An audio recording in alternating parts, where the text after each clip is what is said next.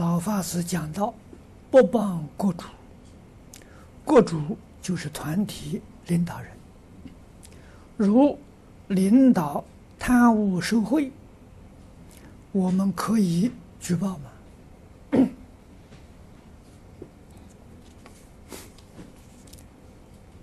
这一桩事情啊，我们要知道，世尊的立法的用意。啊所以这个戒律，每一条戒律都有制造戒律的因缘。他为什么要要制这条戒律？啊，所以持戒呀，要懂得开戒吃饭。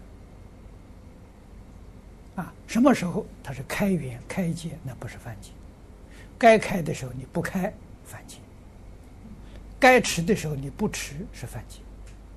啊，所以他是活泼的。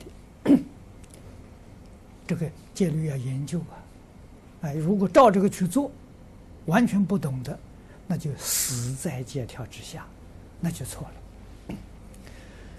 这个国主啊，是一个团体的领导人，领导人一定要受到大众的尊敬，这个团体才能好。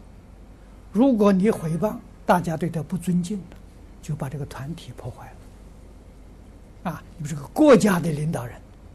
这对一个国家形象太大了，你要常常遭受诽谤的，国家领导人得不到人民的尊敬啊，他就威严就没有了，这个社会一定会了。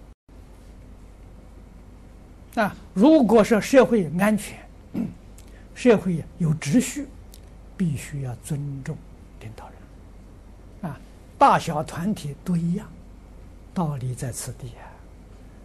这是为什么不帮国主？他做错错事情，自然有法律处分他，啊，有因果责任的，他要负，不该我们说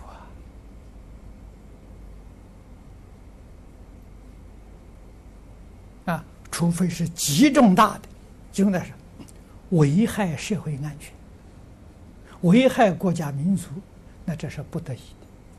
这叫大义灭亲。如果不到这个程度，要忍耐啊！所以这个是要衡量啊，这个这个这个形势，不是随随便便可以做的啊。那我们没有这种智慧，没有这么大的智慧啊，还是遵守佛的教诲是正确的啊。实实在在讲，我们讲因果，讲感应。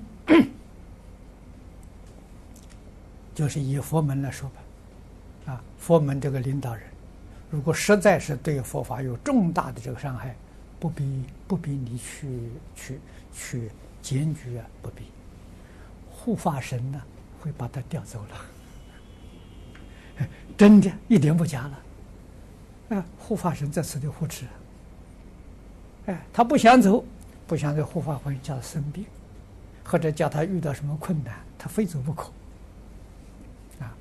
这个比什么都有效，又不不是不破坏人情，啊！我们曾经遇到，我们刚刚建立佛陀教育基金会在台北，里面就有一个人，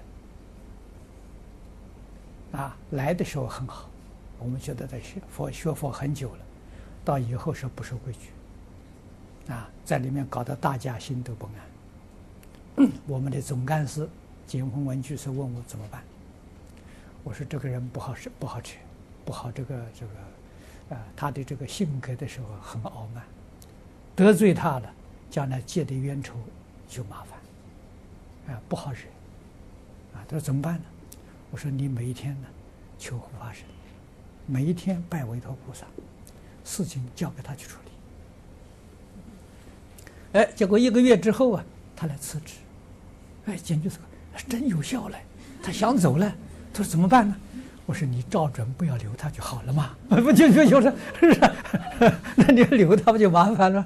我说照准让他去，你看他又离开了，又不破坏情面，啊，好来好去，有效啊！我们遇到这种困难的事情，把这困难给写出来，放在佛菩萨座位底下，交给佛菩萨处理，比什么都好，真有效果啊！所以我们要有坚定的信心，信仰佛菩萨。